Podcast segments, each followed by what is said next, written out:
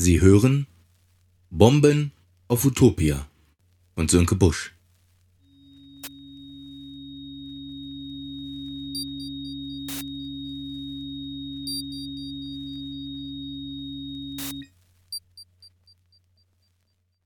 Tag 5 Weihnachten im Sommer Die Vergangenheit, die Zeit, das Eck, Alltagssorgen und Zukunftsangst.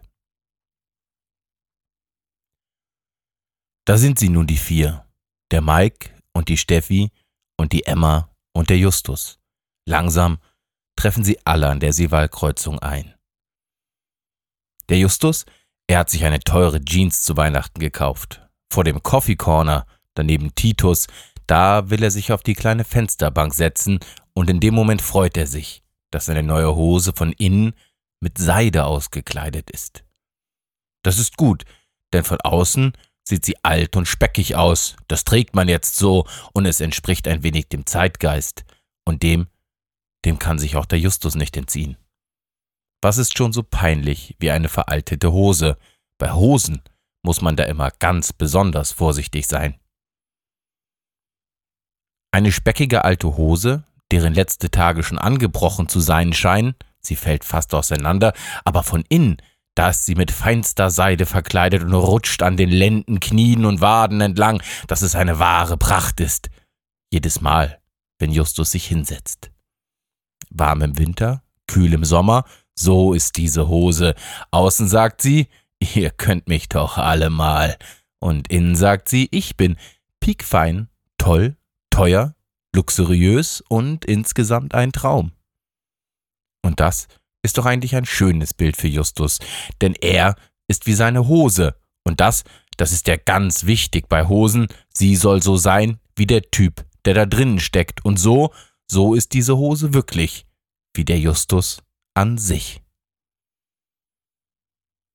Justus denkt an das letzte Jahr, was alles so geschehen ist.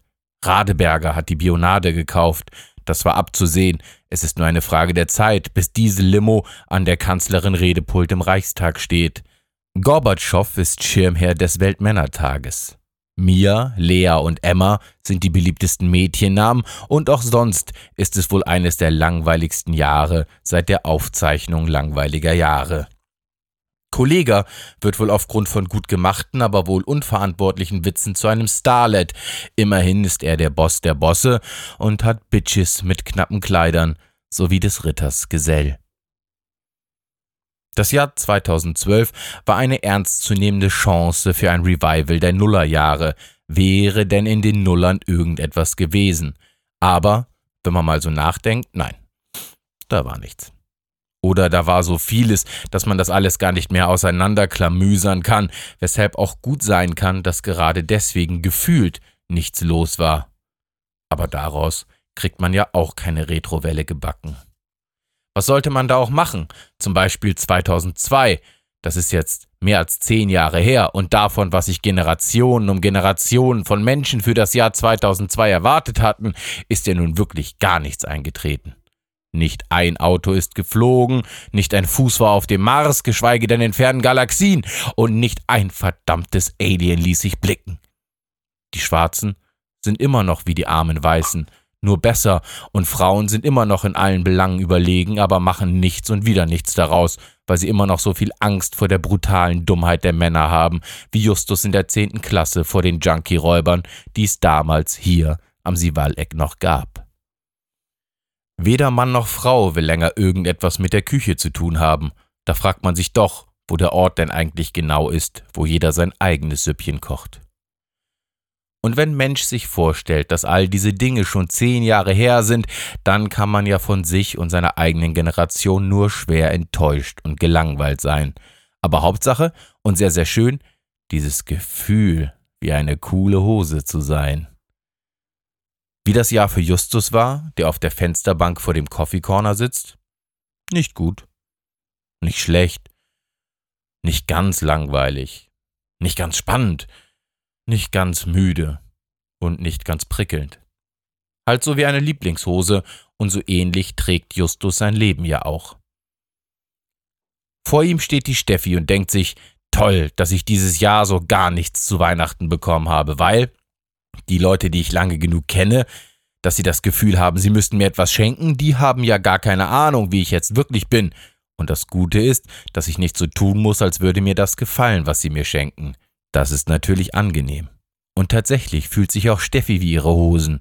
Die liegen fest am Körper an und überall sind Linien und Täschchen und Nieten und kleine Glitzersteinchen aufgenäht und über den Hintern geht eine extra Linie, die sich wie ein Bogen von Backe zu Backe schlängelt und das Gesäß optisch anheben soll. Optik, Boom, hat der Verkäufer dazu gesagt. Ansprechend sieht die Hose ja aus. Anders als eine Jogginghose natürlich, anders als eine verrottete Jeans und ganz, ganz, ganz bestimmt auch anders als diese Hosen von Gore-Tex, die man so an der Wade mit einem Reißverschluss aufmachen kann, damit es dann eine Dreiviertelhose ist und die dann noch einen weiteren Reißverschluss knapp über den Knien haben, um das Hosenbein auch dort nochmal abnehmen zu können, falls es noch wärmer wird. Und Alter! Da sind sich Justus und Steffi bei diesen Hosen sehr einig. Wie scheiße kann man denn aussehen wollen? Viel haben Steffi und Justus ja nicht gemein. Aber sehr, sehr sicher sind sie sich dabei, dass, wenn jemand in der Gesellschaft ernst genommen werden will, er sich auch so anziehen sollte.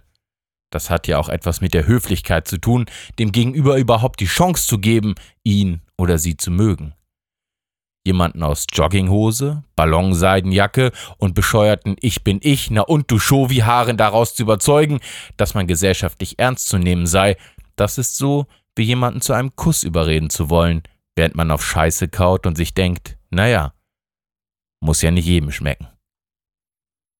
Aber bei der Hose, die Steffi anhat, da ist das okay.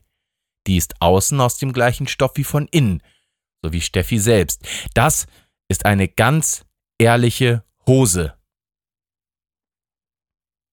Wenn sie da so steht und sich Justus anschaut und so an das Ja denkt, dann denkt sie sich manchmal schon, naja, es könnte besser sein, aber es könnte auch schlechter sein. Das denkt sie sich auch. Ich könnte mehr haben, denkt sie sich, aber ich könnte auch weniger haben. Und ich könnte schöner sein, denkt sie sich, aber ich könnte auch hässlicher sein. Und das, das reicht eigentlich schon. Sie schaut Justus an und denkt sich, ich glaube, mir geht es besser als Justus. Denn der Justus, der war schon in Teneva früher immer irgendwie anders. So ein bisschen, dass man ihn nicht verstehen konnte. Und Geld hat er auch nie gehabt. Das ist schon so. Und dann denkt sich Steffi, ich hab doch ein bisschen Geld und versucht Justus 60 Euro zu geben. Aber da sagt Justus nur, ich brauch dein Geld nicht und steckt das Geld ein und denkt sich, geil, 60 Euro. Ich muss im Leben nie mehr arbeiten gehen. Vorausgesetzt, ich sterbe am Samstag. Steffi muss daran denken, wie früher einmal das Blutspendemobil zu ihrem und Justus Hochhausblock gefahren kam, damit alle ihr Blut spenden konnten. Da ist der Justus dann auch aus seiner Wohnung runtergekommen und dann haben die gefragt, wollen Sie Blut spenden? Und da hat der Justus gesagt, ja, das möchte ich. Bitte geben Sie mir einen Eimer und bringen Sie mir eine Pistole. Ein bisschen ist Steffi kalt, aber das ist nicht so schlimm. Wo Mike wohl steckt, das fragt sie sich. Mike schiebt sich gerade den Sival hinunter. Langsam. Vorsichtig. Keine Eile, das muss nicht sein. Nicht entdeckt zu werden. Das ist das Entscheidende. Irgendwie durchkommen. Es geht hier nicht um Action. Es geht hier nicht darum, der Beste oder männlichste oder härteste zu sein. Das ist nicht entscheidend. Es geht darum, einen Auftrag auszuführen. Es geht darum, klar zu zeigen, welchem Herren man dient, zu zeigen, was man zum Wohle aller zu leisten imstande ist. Auch in der Armee ist jeder nur so stark wie das schwächste Glied seiner Kompanie. Und es geht nur so. Es geht darum, nicht das schwächste Glied der Kette zu sein. So muss es sein. Denn wenn jeder versucht, der Beste zu sein, dann ist es ein Heer von Egoisten. Und das schwächt den Kampfverband mit der Zeit. Wichtig ist, dass jeder weiß, er darf nicht der Schlechteste sein. Das hat den gleichen Effekt, aber es untergräbt nicht die Moral der Einheit. Und Moral, das ist im Krieg das Wichtigste. Das Interessante an der Kriegskunst ist ja immer, dass sie nur deswegen die Kriegskunst ist, weil sie sich auf den Krieg bezieht. Jedoch ist es gut möglich, auch alltägliche Probleme oder Aufgaben ebenso kriegerisch anzugehen. Strategie, Plan, Durchsetzungskraft, Koordination, Disziplin, Logistik, Mut, Stärke, Kommunikation. Das ist gefragt. Sowohl im Krieg als auch, wie jetzt gerade bei Mike, für die Beschaffung von Nahrung bei einem kulinarischen Ausländer an der Kreuzung Silval vor dem Steintor. Heute wird nicht im Team operiert. Mike ist hier alleine. Er trägt schwarze Tarnkleidung, auf deren Brust eine Graffiti-Schrift, ein sogenanntes Tag, aufgebracht ist, um sich vor den Häusern zu tarnen. Dort steht Fishbone geschrieben. Er schiebt sich an den Häusern entlang, Haus für Haus, und den Graffiti-Writern fällt schon auf, dass irgendein Idiot tatsächlich angefangen hat, Fishbone zu taggen. Tja, ein Wahnsinns-Wild-Style-Writer, das ist denn nicht so der Mike. Aber tarnen, das kann er gut. Er trägt einen Hut, der aussieht wie 20 Backsteine, das Fishbone-Shirt, das aussieht wie ein Altbremer Fenstersims und eine Hose, die einem Hauseingang mit Katzentür zum Verwechseln ähnlich sieht. So angezogen schleicht Mike den Sival herunter, am Körnerwall vorbei, durch die Dunkelheit an der Bernhardstraße mit der lila Eule vorbei. Er schleicht um die Ecke, an der das Eisen ist, und kippt vor Schreck um, als ihm irgendjemand aus dem Fenster ins Gesicht schreit: Großes Bier, eiskalt, 1,50!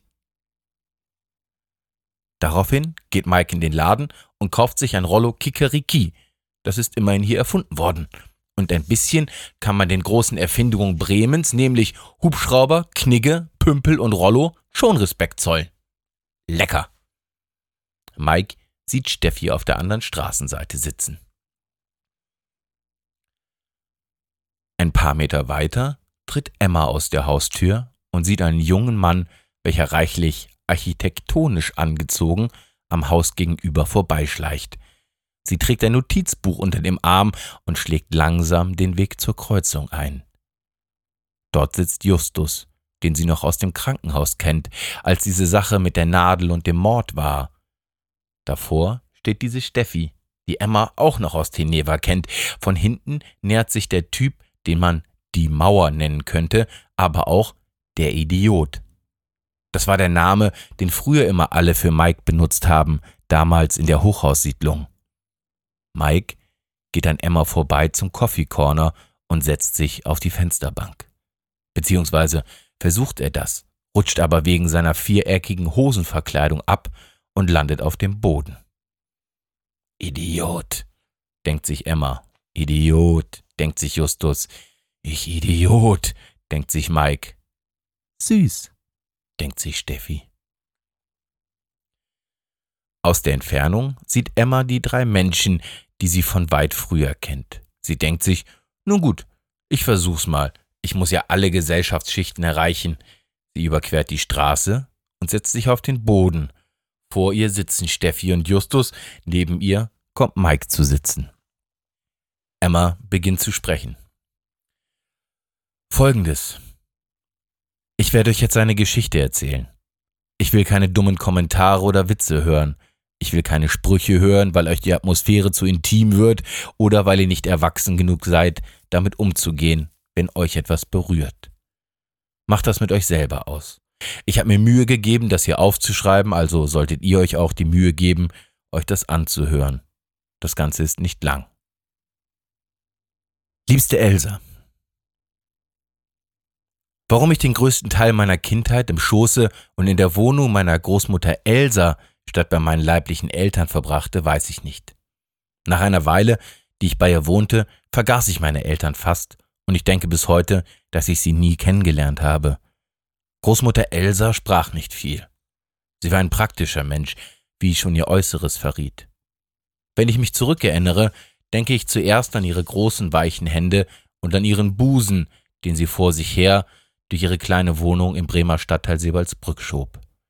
Mit dem Stolz einer Überlebenden fuhrwerkte sie durch jedes Zimmer. Sie hielt sogar die kleinste, schattigste Ecke eines jeden Zimmers so sauber, dass nicht damit zu rechnen gewesen wäre, dass sich jemals Leben in dieser Wohnung befunden hatte. Zu den zwei Zimmern und dem Flur, die meine Großmutter einst mit ihrem Ehemann bewohnt hatte, mietete sie den Dachboden hinzu, um mir ein Zimmer einzurichten. Sie schlug den alten Spitzboden, das alte Versteck, wie sie es immer nannte, mit groben Militärdecken aus, schaffte eine kleine Matratze hinauf und ließ mich bei sich wohnen, nicht ohne mir zu untersagen, die kleinen Kisten, welche ebenso wie ich auf dem Speicher verstaut waren, jemals zu berühren.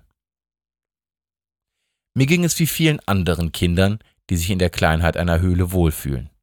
Ich genoss es, mich unter dem riesigen Berg Decken zu verstecken, bis nur noch mein Kopf herausschaute, und liebte es, in den alten, verbotenen Truhen zu wühlen, die auf dem Speicher neben meiner Matratze standen. Es schien eine Tradition meiner Familie zu sein, nach dem Tod eines Angehörigen eine kleine Truhe zu packen. Eine Truhe, in die jeder Hinterbliebene ein kleines Erinnerungsstück legte. Etwas, das ihn mit dem oder der Verblichenen verband. Ein Foto, ein Ring, ein Brief, das liebste Hemd, sogar alte abgetragene Schuhe. Heimlich schöne, für andere nicht zu verstehende Erinnerungen. Nicht größer als Schuhkartons waren diese Kisten, fein säuberlich gestapelt und in Leinen gewickelt, standen sie neben meinem Bett, und oft schaute ich sie mir bei Kerzenschein heimlich und leise an, um meine Großmutter glauben zu machen, ich würde schlafen. Dann räumte ich alles genauso zurück, wie ich es vorgefunden hatte. Zu fast jedem Stück erfand ich eine Geschichte, und nach einer Zeit wollte ich von den echten Geschichten, die sich hinter den Kisten verbarg, schon gar nichts mehr wissen. Nur bei einer dieser Kisten, es war diejenige meines Großvaters, der einst hier gewohnt hatte, wollte mir nichts einfallen. Nicht die kleinste Geschichte. Sie war die letzte Kiste, die ich öffnete, und alles, das sich darin befand, war ein alter, vergilbter Stofffetzen, auf den in Rot drei X gekreuzt waren.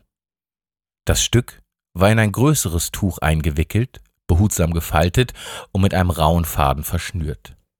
Ich legte den Fetzen zurück und gab mich dem Gedanken hin, dass es wohl keine besondere Erinnerung war, die dort verstaut worden war, sondern eher das einzige, was von meinem Großvater nach seiner Verschleppung nach Buchenwald noch übrig geblieben war. Ich sprach nicht viel mit Großmutter, und ihr Tod war so unaufgeregt und ohne Umschweife, wie sie ihr Leben gelebt hatte. Ich fand sie eines Morgens wie schlafend in ihrem Bett. Ihr Gesicht war nicht zufrieden oder glücklich, und ich konnte in ihren Augen sehen, dass ihr letzten Gedanken wohl den Worten entsprachen, die sie jeden Tag wiederholte. Es ist, wie es ist. Sie sprach die S-Laute immer sehr scharf aus. Es ist, wie es ist. Als ich die Decke zurückschlug, fiel mir ein Blick auf ihre Hand und ich sah das Stück Stoff aus der Kiste meines Großvaters. Sie musste es nachts heimlich, während ich schlief, aus der Kiste auf meinem Dachboden geholt haben. Großmutter hatte es aufgefaltet, um ihre Finger gewickelt und die Hand unter ihre Wange geschoben, so dass das Tuch ganz nah unter ihrer Nase lag. Das ist mein letztes Bild von ihr. Ich habe es nie geschafft, ihr eine Kiste zu machen. Jahre später, als erwachsene Frau, erfuhr ich von einem Ritual der jüdischen Gefangenen in den deutschen Konzentrationslagern. Aus alten Betttüchern wurden nachts kleine Stücke herausgerissen, mit drei Kreuzen gezeichnet und über Nacht am Körper versteckt. Da jedes Gespräch und jeder Schrieb zwischen Mann und Frau untersagt und alles Geschriebene konfisziert wurde, waren es nur diese drei Kreuze, Kreuze ohne Unterschrift und ohne Namen, die auf den Wäschefahrten aus den Lagern herausgeschafft werden konnten. Der Geruch, den der Stoff über die Nächte nah am Körper getragen aufgenommen hatte, war das einzige, unverfälschte Lebenszeichen, das den im Untergrund Lebenden außerhalb der Lager überbracht werden konnte. Diese drei Kreuze, meist mit drei Tropfen Blut geschrieben, standen für drei Worte, die in dieser Zeit niemand zu sprechen wagte. Erst Jahre später, beim Umbau des Hinterhofs des Gerichtsgebäudes an der Dumsheide, fanden Bauarbeiter eine kleine Metallkiste, angefüllt mit Briefen und Notizen, versteckt unter einem losen Pflasterstein hinten im Hof, wo sie heute immer den Tatort drehen. Diese Briefe leben erst jetzt, 75 Jahre später. Unter ihnen Ein Brief des zweiten Mannes meiner Urgroßmutter. Er liegt heute mit in seiner Truhe auf dem Dachboden. Liebste Elsa, ich hoffe, dieser Brief erreicht dich, denn wir dürfen nicht schreiben. Wenn du nicht alles lesen kannst, liegt das daran, dass uns Stift und Papier untersagt sind. Ich schreibe dir dies mit einer stumpfen Gabel und schwarzer Schuhwichse, die ich von meinem Arbeitseinsatz zum Reinigen der Soldatenstiefel entwendet habe. Es ist kalt hier in der Zelle. Die letzten meiner Mithäftlinge sind fort. Wohin? Das weiß ich nicht. Der Versuch, es mir vorzustellen, macht mich zitternd. Es war bis gestern Abend jeden Tag das gleiche Prozedere. Jeden Morgen holten sie einen von uns. Sie begannen am Ende meines Korridors und ich hörte das Wimmern und Schreien meiner Mitgefangenen. Tag für Tag höre ich die Stiefel über den Korridor stapfen und das metallerne Kreischen beim Aufreißen der schweren stahlbeschlagenen Türen und das Schreien eines unserer Namen. Kurze Zeit später dumpfe Schläge und das Schleifen nackter Haut und nackter Füße auf dem rau verputzten Flur. Auf diesem Flur gibt es acht Zellen, in denen zehn Menschen sind. Sie werden jeden Tag weniger. Jeden Tag werden sie weniger. Es wird immer stiller im Gang, seit ich hier bin, seit wir beiden uns das letzte Mal sahen. Das letzte Mal, als wir zusammen beim Arzt saßen, in der Schlange warteten, obwohl wir gar nicht krank waren. Wie sie dich dann wegschickten und ich erst einige Tage später zu dir heimkehrte. Ich weiß, dass du geweint hast, und es ist mein großes Unglück, dir nie gesagt zu haben, warum ich nicht ganz bei dir sein konnte, obwohl ich bei dir war. Sie haben mir alles genommen. Weißt du noch, als wir am Weserwehr saßen, als ich dich gefragt habe, ob wir heiraten wollen, wie wir über die Zukunft sprachen, ich mir ein Haus und du dir Kinder wünschtest? Wie wir hofften, dass unsere Kinder werden wie wir, ganz so wie wir, nur dass sie hören könnten? Wir haben gelacht, und das war ein guter Tag. Mach dir keine Sorgen. Ich bin bei dir. Wir werden keine Kinder haben, denn ich kann keine Kinder mehr haben. Sie haben mich operiert. Die Ärzte haben sie uns genommen, noch bevor wir sie haben konnten. Es ist uns heute verboten. Verboten, für die Zukunft zu leben. Deswegen mein Schweigen, als ich heimkehrte. Ich kann dich nicht verlieren, doch ich hab keine Zukunft mehr. Nicht hier und nicht mit dir. Ich werde sterben, hier oder dort, und nichts von mir wird weiterleben. Ein Haus kann nicht leben ohne Leben in ihm. Unser Haus, von dem ich nachts immer noch träume, und ich hab Angst. Es ist einsam so alleine hier einsam ohne dich an meiner Seite, ohne mich, der dir nicht geben kann, was du dir so sehr wünschst. Ich kann es dir jetzt sagen, da ich weiß, dass es wohl keinen Morgen mehr gibt. Ich hatte zu viel Angst, und du weißt, reden war nie meine Stärke. Erst in diesen Stunden finde ich den Mut, ehrlich zu dir zu sein. Die Schritte auf dem Korridor kommen näher. Jeden Tag. Wir werden vor Gericht gebracht, einer nach dem anderen, und ich weiß nicht mehr, ob es das Schlagen von Türen oder Gewehrschüsse sind, die ich nachts höre. Ich habe zu viel Angst, um an irgendetwas zu denken, und ich denke mir, wozu Angst? Ich hatte alles, von dem ich geträumt hatte. Ich hatte dich, Elsa, und du hattest mich. Versteck dich, doch stirb nicht, denn nirgendwo sonst lebe ich außer in dir. Mein letzter Herzschlag wird bei dir sein. Wir sind zusammen und das kann uns keiner nehmen. In uns sind wir beieinander und das für immer. Da ist keine Hoffnung mehr, kein Mut, dass es ein Morgen gibt, da ist nichts mehr, auf das ich vertraue, außer auf dich. Sei brav und lieb, meine Elsa, und lebe. Ich kann dir nicht sagen, ob und wann wir uns wiedersehen. Ich weiß nicht, wohin sie uns alle bringen, aber es kommt keiner zurück. Was meine Großmutter meinem Großvater verschwiegen hatte, war, dass sie längst im dritten Monat schwanger war. Mein Großvater würde weiterleben. Schließlich sitze ich heute hier. Mike guckt. Steffi guckt. Justus guckt und Emma guckt. Justus sagt Danke. Im Kalten. Am Eck. Es fängt an zu regnen. Da setzen alle ihre Kapuzen auf und sagen nichts. Heute ist heute, morgen ist morgen, und was unsere vier Freunde nächste Woche tun, das wissen weder ihr noch ich.